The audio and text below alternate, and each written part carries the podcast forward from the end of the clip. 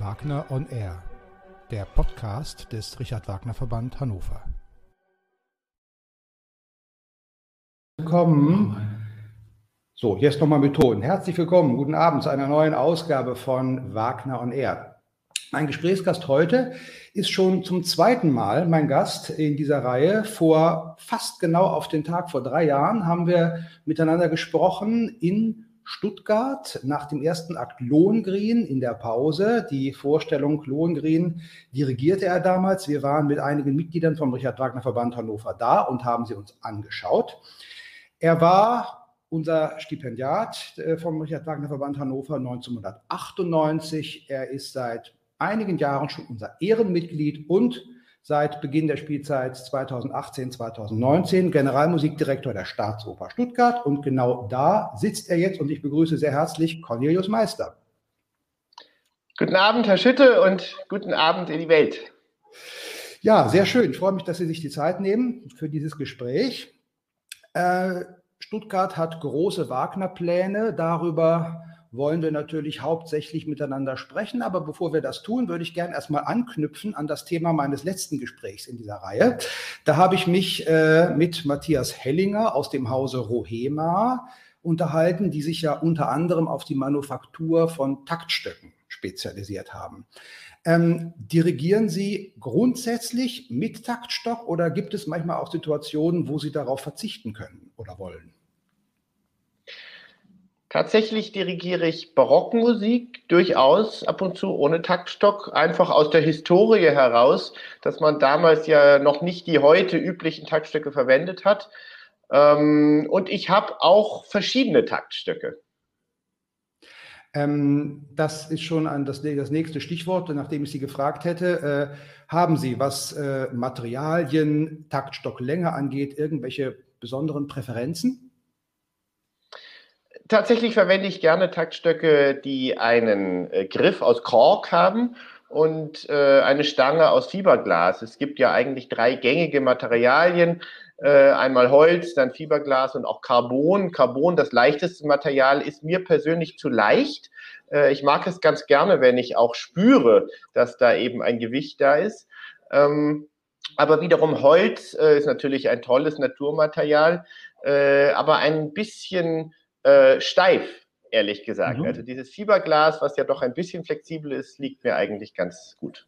Ja, und äh, ohne jetzt Schleichwerbung für irgendjemanden betreiben zu wollen, mhm. aber haben Sie ein bestimmtes Fabrikat, was Sie bevorzugen oder wechselt das auch? Oder hat es schon im Lauf der, Sie machen das ja schon einige Jahre, jetzt mhm. hat es auch gewechselt, aus, welchem, aus welcher Quelle Sie Ihre Taktstöcke beziehen?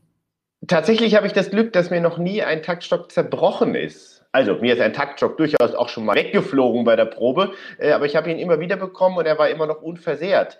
Deswegen ist das letzte Mal, dass ich Taktstöcke gekauft habe, ich glaube, sie kosten ungefähr vielleicht 15 Euro oder so im Augenblick, also vergleichsweise mit einer Stradivari verglichen, ja nun wirklich sehr viel billiger. Äh, das letzte Mal, dass ich Taktstöcke gekauft habe, das liegt vielleicht, ich weiß nicht, 10 oder 15 Jahre zurück.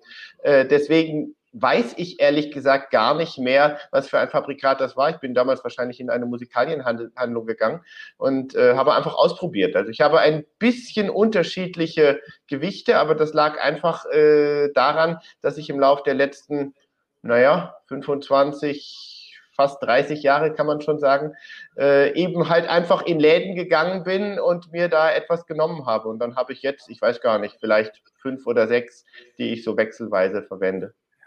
Das heißt, es gibt noch nicht, es gibt noch keinen Taktstockhersteller äh, auf äh, diesem Globus, der das Modell Meister äh, mhm. produziert, so aller, entsprechend dem Modell Christian Thielemann, was eben davon, darüber haben wir gesprochen in diesem äh, Gespräch mit Herrn Hellinger, was Christian Thielemann eben auf besonderen Wunsch dort genau in diesem Haus ähm, anfertigen lässt.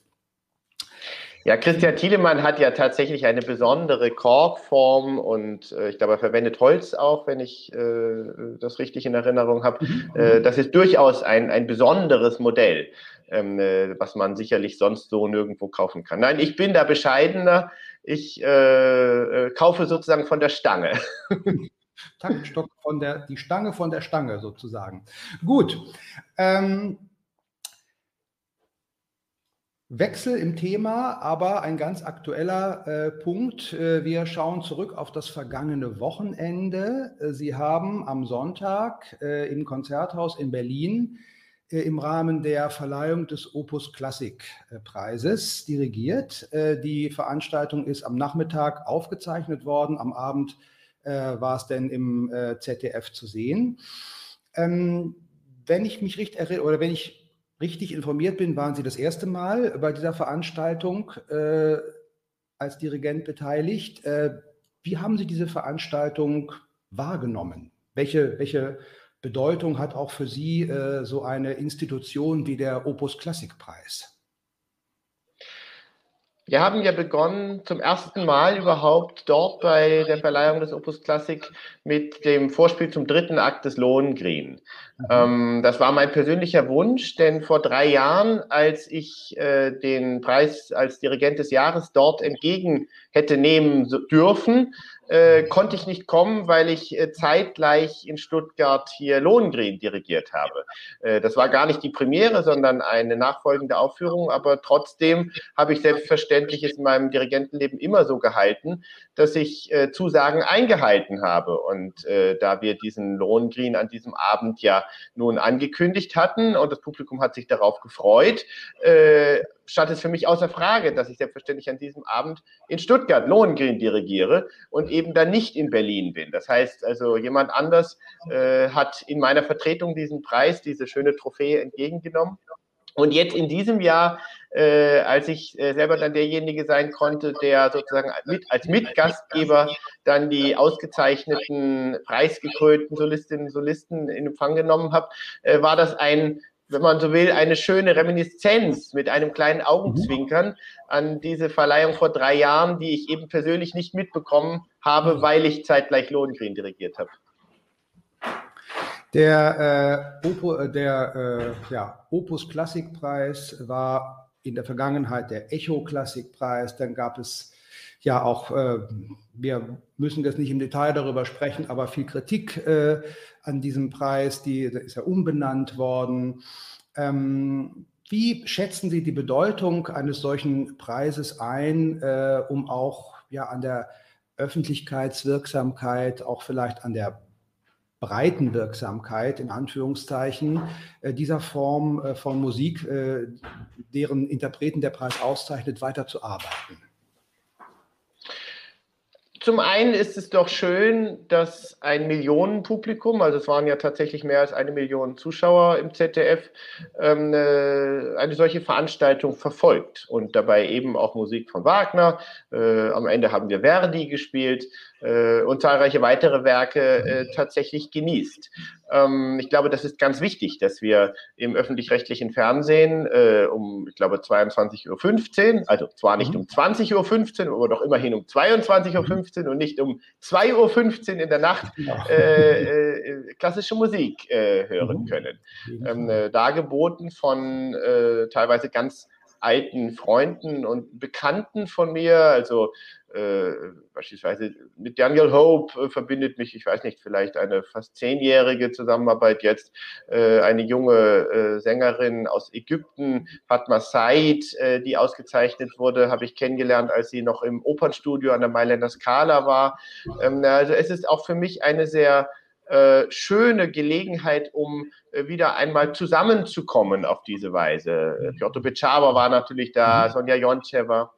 Also äh, es ist eine gute Gelegenheit. Gleichwohl äh, glaube ich aber schon, dass man solche Preise dann auch nicht überbewerten darf. Also im Endeffekt, äh, äh, Gott sei Dank, geht es bei uns ja dann doch nicht wie vielleicht beim Sport darum, irgendwie auf Platz 1 oder Platz 2 oder Platz 3 gelandet zu sein oder eine Goldmedaille bekommen zu haben, sondern es geht Gott sei Dank immer um die Musik.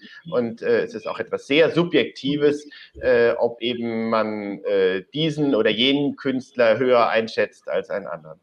Das ist wahr, ja. Gut, so viel zum Thema Taktstock und zu dem, was Sie in den letzten Tagen gemacht haben. Kommen wir auf Richard Wagner.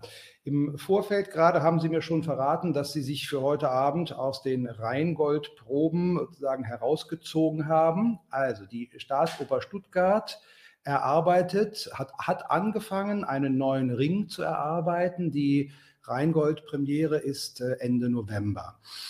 Ähm, das wievielte Mal in Ihrer Laufbahn ist es jetzt für Sie, dass Sie einen vollständigen Zyklus sozusagen von, von Beginn der Proben oder, oder mit, mit aus der Taufe heben, sozusagen? Als vollständigen Zyklus tatsächlich erst das zweite Mal. Äh, das erste Mal war 2013 äh, zum Wagnerjahr in Riga. Äh, die Nationaloper in Riga hat ja über viele Jahre vorbereitet, damals tatsächlich angeknüpft an ihre Wagner-Tradition. Es war eine bewegende Zeit für mich dort. Man hat den Ring dort zum allerersten Mal seit mehr als 100 Jahren wieder gespielt. Und äh, daran denke ich oft und sehr gerne zurück.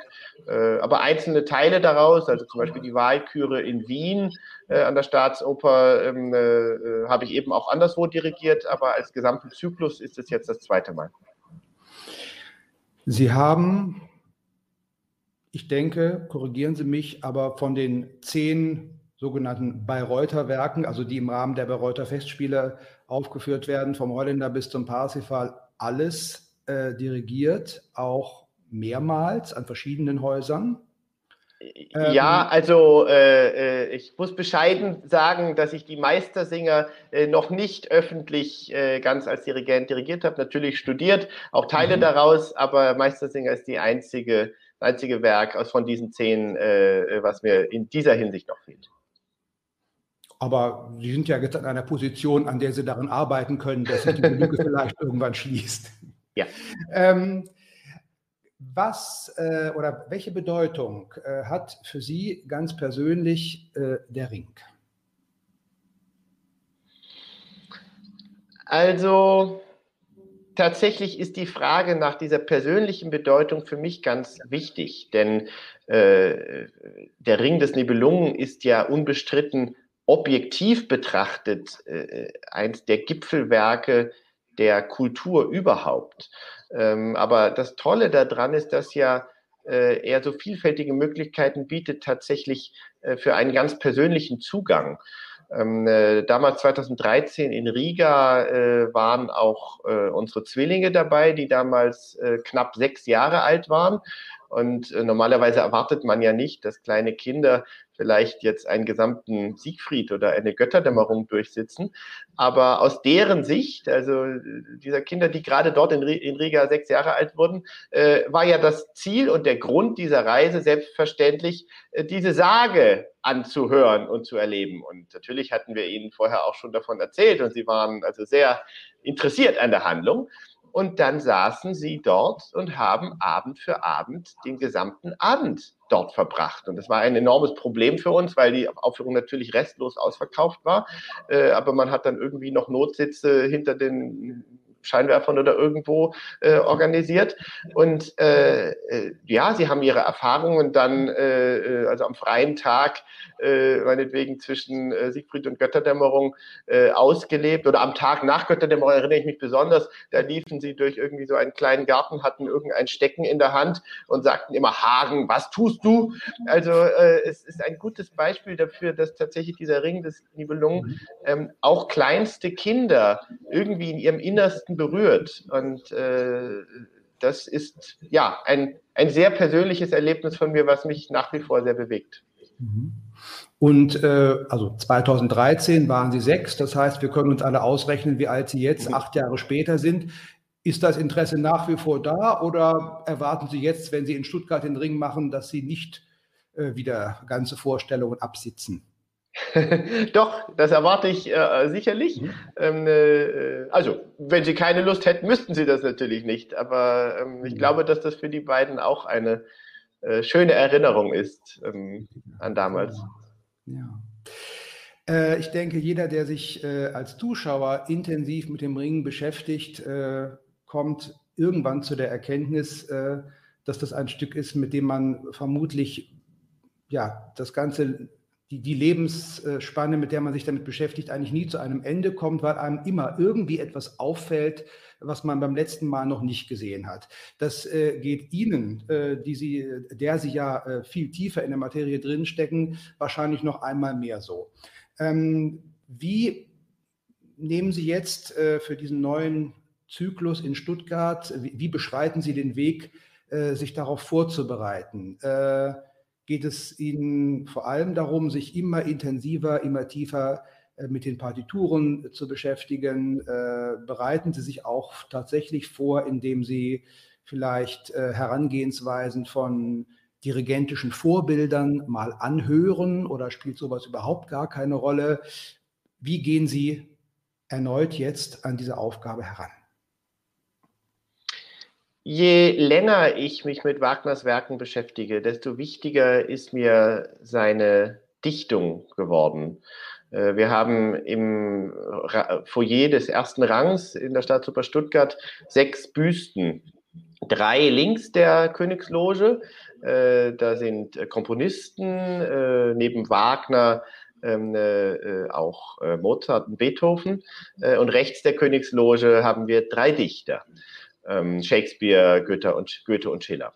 Und ich denke und bin mir eigentlich sicher, dass Wagner äh, beleidigt gewesen wäre, wenn er äh, das noch erlebt hätte, dass man ihn nur auf die Seite der Komponisten geschlagen hätte. Denn äh, aus seiner Sicht hätte er bestimmt genau in der Mitte äh, sich selber angesiedelt. Denn ähm, ja, er war nicht nur Komponist, er war gleichermaßen Dichter und Komponist. Und dass er die Dichtung des Ring des Nibelungen ja nun geschrieben hat, bevor er überhaupt eine Note komponiert hat, ähm, das ist wirklich bezeichnend. Und er hat selber ja auch diesen Ring vorgetragen als Sprecher, als offenbar beeindruckender Rezitator.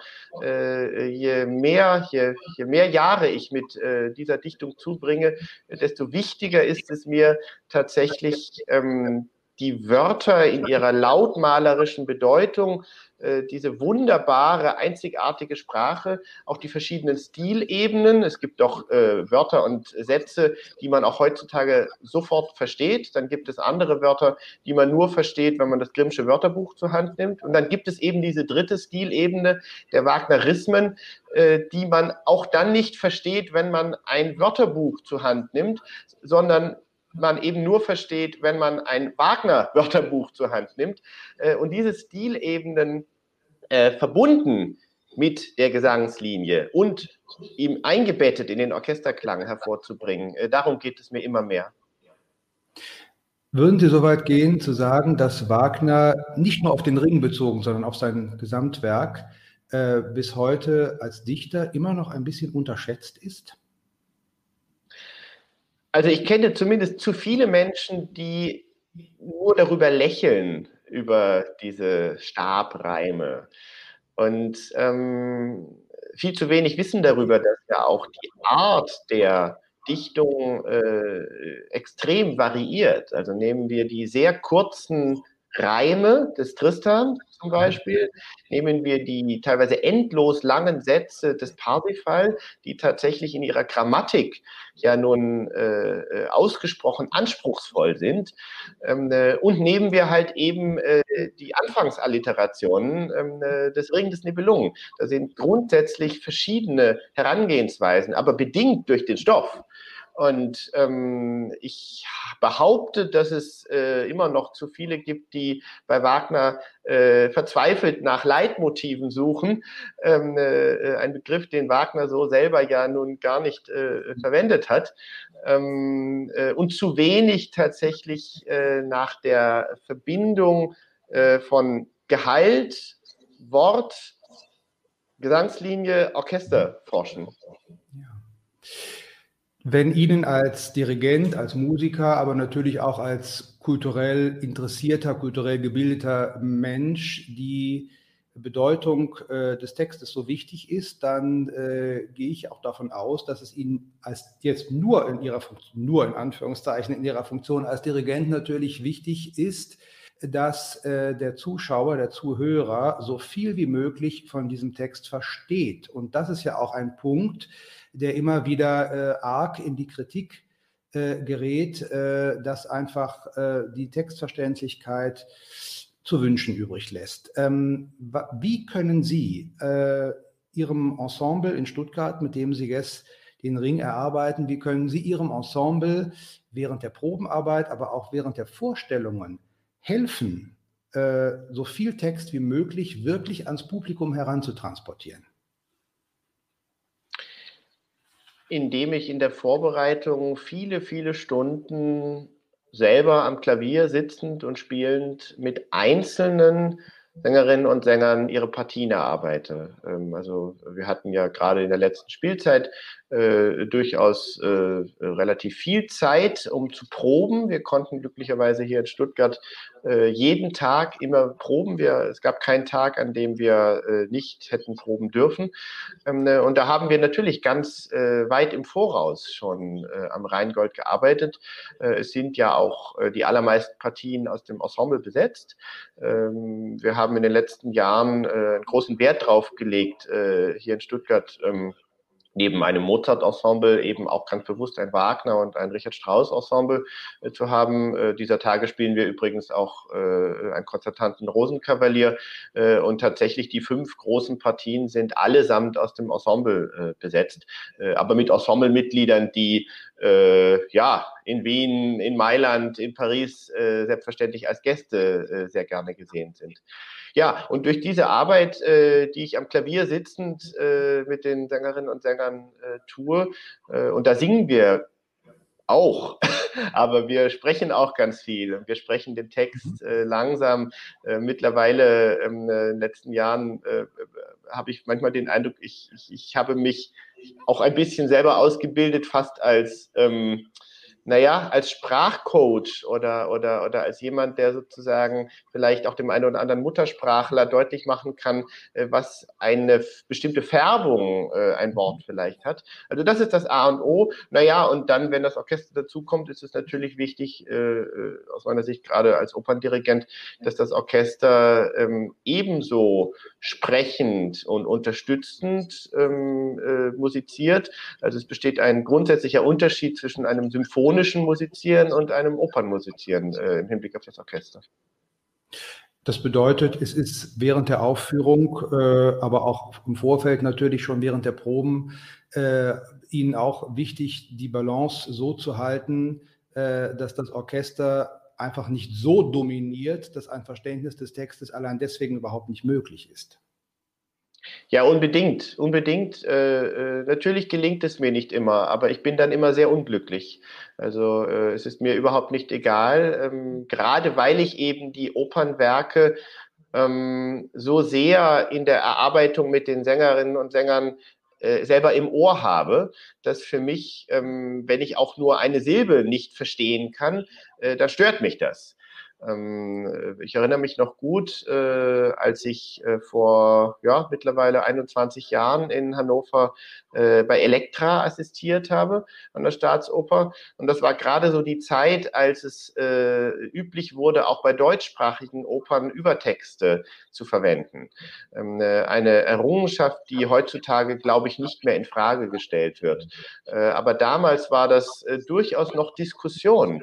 Und ich erinnere mich, wie äh, Hans Urbanek, äh, mein Chef, ähm, äh, damals sagte, naja, aber mein gesamtes Kapellmeisterleben habe ich doch als Ziel gehabt, so zu arbeiten, so zu dirigieren, dass man den Text versteht und jetzt macht ihr einfach Übertexte dahin, äh, äh, äh, dann ist doch sozusagen der Ansporn oder ich weiß nicht, wie er es formuliert hat, äh, der, das Ziel ist dann sozusagen ja dann gar nicht mehr nötig. Ähm, und diese Enttäuschung, die, die habe ich sehr äh, im Ohr.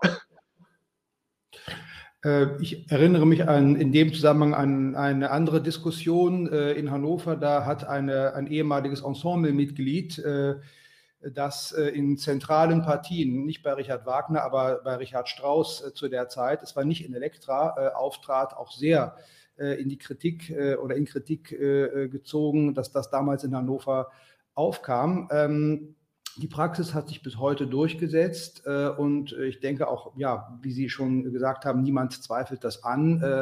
es ist auch nicht zu erwarten, dass das wieder zurückgenommen wird, aber ja, ich denke, ähm, alle, die regelmäßig in Vorstellungen gehen, äh, machen aber die Erfahrung, dass es in Abhängigkeit äh, auch des Raumes und der akustischen Bedingungen im Raum, dass es manchmal auch einfach nicht ganz einfach ist, so viel vom Text nach außen zu transportieren, ähm, dass, äh, ja, dass der Text wirklich überwiegend über so eine lange Aufführung hinweg transparent ist und bleibt. Wahrscheinlich muss man auch unterscheiden zwischen Opern wie Falstaff zum Beispiel, bei mhm. denen ja tatsächlich in den Ensembles äh, es ähm, nicht gedacht ist, dass man jeden Einzelnen verstehen kann, weil eben vier, fünf, sechs äh, äh Menschen äh, wild durcheinander verschiedene Texte gleichzeitig singen. Ähm, äh, äh, da kann es nicht gedacht gewesen sein, dass man jede einzelne Textlinie von A bis Z jederzeit verfolgen konnte. Äh, und das war ja auch durchaus, äh, äh, also Verdi konnte sich das erst erlauben äh, gegen Ende seines Lebens, als er eben berühmt war, dass er ein Libretto so vertont hat, dass man äh, an bestimmten Stellen ähm, ja gar nicht mehr den Anspruch hatte, dass man jeden Einzelnen versteht. Bei Wagner wiederum, der eben sein eigener Dichter war, natürlich ganz anders. Äh, äh, Wagner äh, hat in den seltensten Fällen äh, sicherlich, äh, war, Wagner war sicherlich in den seltensten Fällen egal, äh, ob man seinen Text versteht oder nicht. Also ich glaube, da haben wir eine große Verantwortung. Das denke ich auch. Ja, also ich glaube, dass es ihm eigentlich überhaupt nicht egal war, sondern im Gegenteil, dass er vermutlich doch äh, größtmöglichen Wert darauf gelegt hat, dass diese Texte, äh, die ihm ja mit Sicherheit mindestens genauso wichtig äh, waren äh, wie äh, also der Worttext, der eben mindestens genauso wichtig war wie der Notentext, dass das auch an das Publikum herankommt eine, ein kleines Intermezzo an der Stelle. Äh, die Ankündigung, die ich am Anfang machen wollte, das äh, ja, ist mir entfallen. Nicht nur ich äh, kann und möchte Ihnen, Herrn Meister, Fragen stellen, auch unsere Zuschauer, Zuhörer sollen natürlich die Möglichkeit haben, Fragen an Sie zu formulieren. Äh, Sie können das schon parallel jetzt zu unserem Gespräch äh, tun über die Kommentarfunktion. Wir würden dann am Ende des Gespräches Ihre Fragen ins Bild nehmen und darüber sprechen. Gut.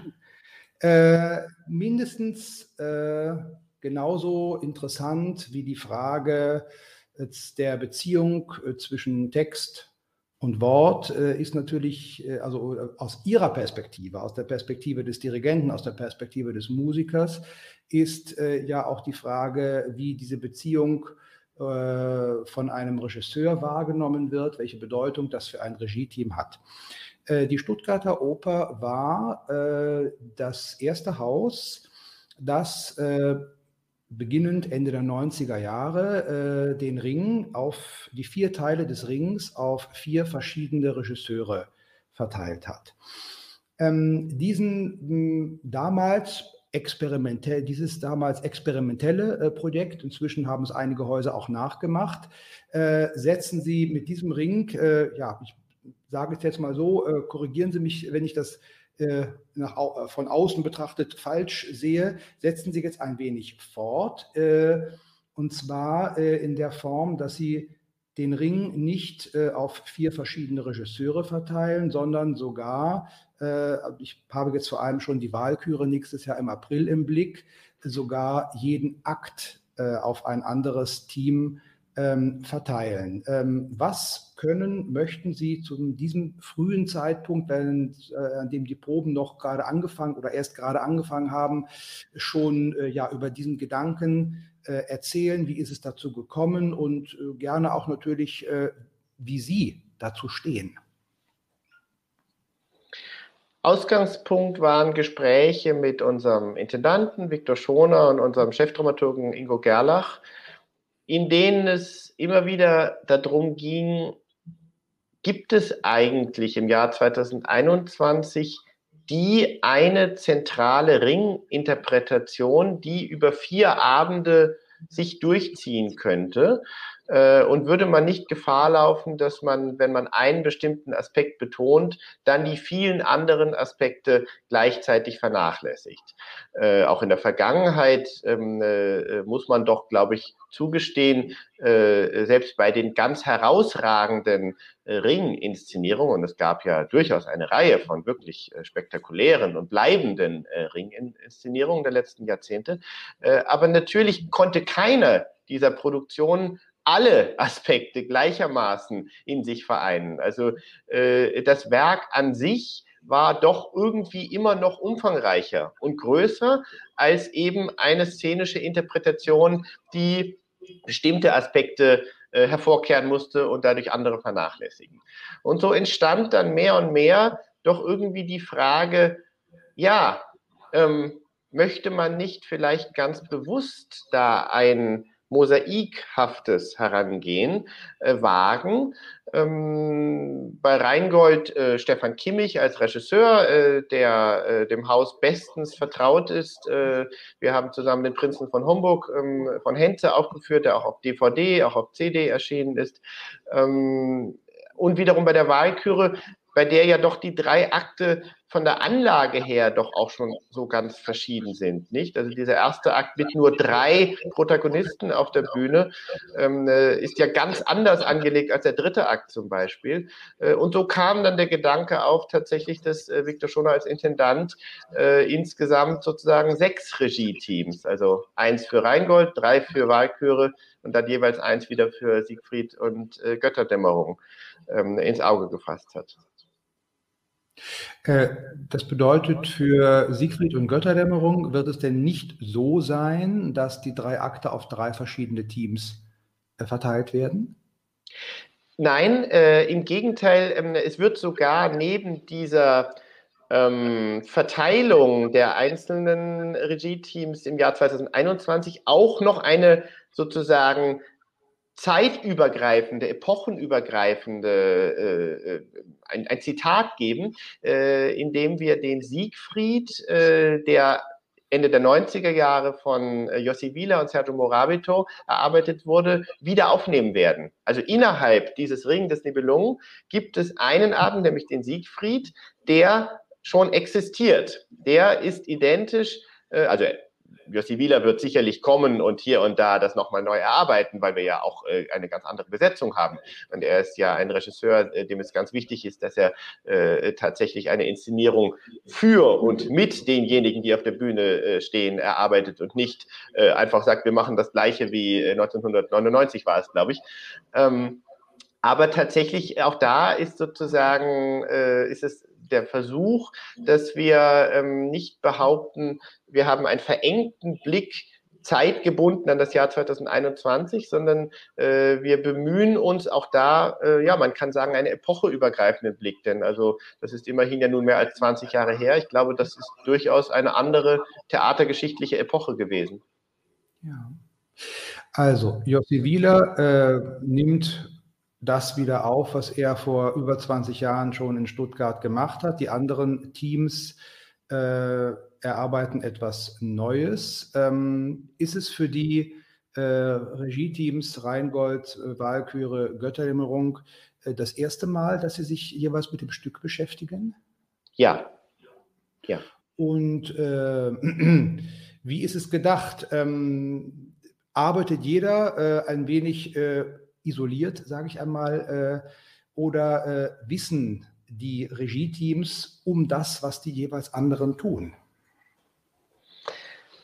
Tatsächlich wissen die das nicht. Ähm, und wir haben zwischenzeitlich überlegt, ob es schön wäre, einfach auch als schöner Moment ähm, dass wir uns alle mal treffen. Also ich könnte mir auch vorstellen, dass ich alle mal gleichzeitig hier zu mir vielleicht nach Hause einlade. Äh, ich weiß nicht, ob das zeitlich möglich ist. Die sind ja alle viel beschäftigt. Ähm, aber tatsächlich geht es eben gerade nicht darum, dass man in einer Diskussionsrunde ein Wochenende oder eine Woche lang sich austauscht und am Ende äh, äh, sich vielleicht sogar einigt darauf, wie man diesen Ring des Nibelungen äh, gemeinschaftlich auf die Bühne bringt, sondern ähm, man lässt es zu und man möchte es sogar auch, dass unterschiedliche Sichtweisen äh, äh dann auf die Bühne kommen, äh, in dem demütigen Wissen, dass alles, was wir als Interpreten, egal ob das szenische Interpreten sind oder musikalische Interpreten, irgendwie notwendigerweise eben immer nur einen Teil erfassen kann des großen Kosmos Ring des Nibelungen von Richard Wagner. Das heißt, äh, dieses, äh, diese Herangehensweise an eine neue, an eine neue Sicht auf den Ring äh, setzt sehr, sehr großes Vertrauen darein, dass Text und Musik als starke Klammern, die den Zuhörer, Zuschauer durch das Werk geleiten, äh, als diese Klammer sagen, ausreichen und gleichzeitig aber auch den Raum äh, lassen, eben jetzt nicht eine bestimmte szenische Lesart äh, damit verbinden zu müssen, sondern dieses, ja, wie Sie gerade schon gesagt haben, diese eher mosaikartige Herangehensweise durchaus ermöglichen. Vielleicht gelingt es ja, dass im Kopf der Zuschauer ähm, eine Rheingold-szenische Interpretation dann in der Wahlküre sozusagen weitergeht ähm, und man dann in seinem eigenen Gedankenkino sich fragt, wie wäre es denn gewesen, wenn Stefan Kimmich seine Rheingold-Gedanken auch in der Wahlküre weiter gesponnen hätte? Äh, oder umgekehrt, wie wäre es denn gewesen, wenn die drei Regie-Teams, die die Wahlküre verantworten werden, äh, schon im Rheingold ihre Gedanken äh, konkretisiert oder sichtbar gemacht hätten? Ähm, also tatsächlich sozusagen rechnen oder wir, wir, wir gehen davon aus, dass wir ein hochgebildetes, hocherfahrenes Publikum haben werden. Äh, äh, die Wagnerianer werden sicherlich zahlreich nach Stuttgart reisen. Das heißt, äh, wir, wir, ähm, wir, wir freuen uns, dass sozusagen die Wagnerianer auf diese Weise ähm, die Möglichkeit haben, noch sehr viel mehr in ihren eigenen Köpfen aus diesem Ring mitzunehmen. Äh, es kann ja sonst passieren äh, bei anderen Ringproduktionen, dass man halt dann irgendwie nach der Wahlküre dann doch auch ungefähr ahnt, wie das jetzt dann wird im Siegfried. Äh, manchmal freut man sich drauf, manchmal denkt man vielleicht schon, oh meine Güte, äh, jetzt noch ein Abend in der Richtung. Ich weiß doch schon, äh, was der Regisseur mir erzählen wollte. Das gibt es ja beides. also diese Gefahr zumindest haben wir in Stuttgart dann nicht. Gut. Ähm Jetzt haben wir über die Regie-Teams äh, gesprochen. Dann lassen Sie uns noch einen Augenblick über die Besetzung äh, sprechen. Ich habe im Juli an dieser Stelle hier mit Ocker von der Dammerau mich äh, unterhalten äh, und Sie natürlich auch gefragt, äh, wie die Vorbereitungen auf Ihr Debüt als Brünnhilde in der Wahlküre laufen. Ähm, wie sind da aktuell äh, die Planungen? Ring also bisherige Ringproduktionen, es gab, gibt auch Ausnahmen, aber überwiegend war es doch so, dass die Besetzung der äh, zentralen großen Partien doch über die drei Teile, über die vier Teile, pardon, je nachdem, wie oft die mhm. äh, Rollen auftauchen, äh, konstant blieb.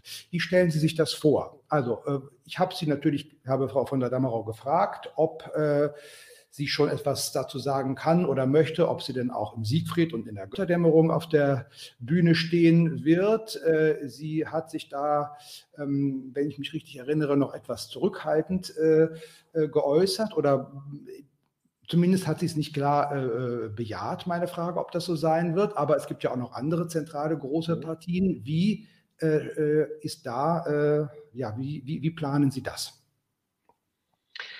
Einerseits habe ich natürlich große Sympathien und auch große Hochachtung vor äh, Sängerinnen und Sängern, die in der Lage sind, ähm, äh, namensgleiche Partien, also ob das nun ein Wotan, Wanderer ist oder eben die Brünnhilde, ähm, äh, in verschiedenen Abenden zu gestalten, obwohl, wie wir alle wissen, ja nun äh, die Gesangspartien so unendlich unterschiedlich sind. Also eine Siegfried Brünnhilde ist einfach was ganz anderes als eine Walküren Brünnhilde. Und beim Wotan im Rheingold wiederum, äh, ja, man braucht einfach eigentlich eine andere Stimme als beim Wanderer im Siegfried zum Beispiel.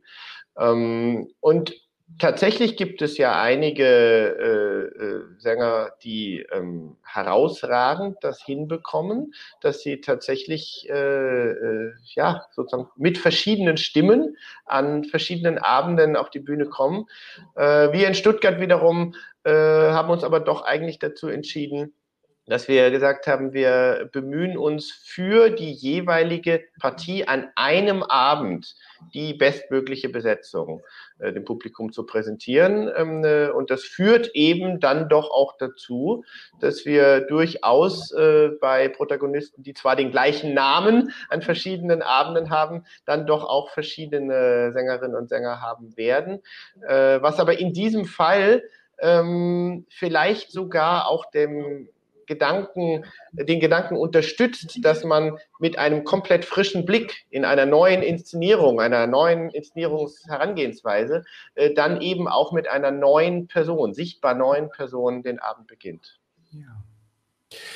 Ähm, komme nochmal zurück auf einen Punkt, äh, den Sie eben angesprochen haben, äh, die, der, der, Reichtum an Aspekten, den man im Ring äh, szenisch zeigen kann, den man an das Publikum herantragen kann, ist so groß, dass ein Regie-Team alleine das gar nicht, äh, das gar nicht schaffen kann. Ähm, das ist ein äh, Aspekt, der im Ring sicherlich gipfelt aber den man ja sicherlich äh, auf anderer Ebene, aber auch für andere Werke Wagners so feststellen kann. Äh, also auch äh, alle Aspekte äh, im Parsifal äh, äh, herauszufinden und sie in einer, in einer Inszenierung auf der Bühne zu bündeln, das ist ja im Grunde auch nicht möglich, nicht wirklich möglich. Ähm, könnten Sie sich, das ist eine etwas spekulative Frage, aber könnten Sie sich vorstellen, dass das, was Sie jetzt in Stuttgart äh, mit dem Ring ähm, initiieren, äh, dass das sozusagen Schule machen könnte, auch äh, in der Zukunft, was die szenische Realisierung anderer Werke, Richard Wagners, vielleicht sogar anderer Komponisten, die auch einfach sehr inhaltlich reiche und komplexe Werke geschaffen haben, machen könnte? Ich halte es schon für möglich, dass wir in der Zukunft äh, einen noch sehr viel ähm, offeneren Blick äh, zulassen werden, äh, was die Realisierung äh, altbekannter Opernwerke anbelangt. Also tatsächlich das, was wir gewohnt sind, dass man eben ähm, ja, ein, ein Regie-Team hat pro Abend und äh, das erzählt diese Geschichte von Anfang bis zum Ende. Ähm, ich halte das schon für möglich, dass es äh, in der Zukunft da die eine oder andere Herangehensweise gibt. Äh, damit will ich aber äh, überhaupt nicht behaupten, dass jetzt dieser Stuttgarter Weg des Jahres 2021 äh, das Nonplusultra sein müsste, an dem sich dann künftig alle orientieren sollten. Äh, nein, das ist ein Beitrag äh, zu diesem Ring des Nibelungen, der, glaube ich, also wie es werden wird, ob es äh, äh, dann im Ergebnis überzeugen wird, das weiß keiner jetzt zu sagen, äh, aber doch zumindest als eine Herangehensweise, äh, ich glaube, Beachtung verdient, äh, dass man eben grundsätzlich ähm, äh, auch darüber reflektiert, ähm, welche Spielformen, welche ästhetischen Möglichkeiten haben wir denn eigentlich auf äh, der Opernbühne?